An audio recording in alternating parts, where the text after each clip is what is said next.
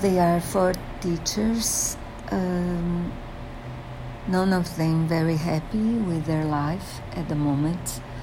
They teach uh, high school. The students there drink a lot and um, they decide based on a on an assumption that uh, some alcohol will make them happier. And this does happen in the beginning, and then you see what happens. Uh, the actors are wonderful, especially the main one, uh, Madden something.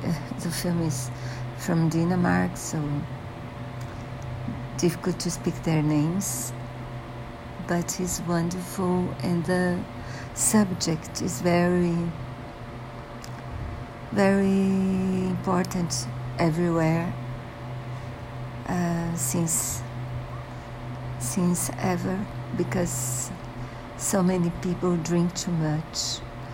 And so many people drink because they think they will be happier or calmer or steadier or anything and it's not like that so don't miss the movie. It's um, nominee for the Oscar this year for director, best movie, and also,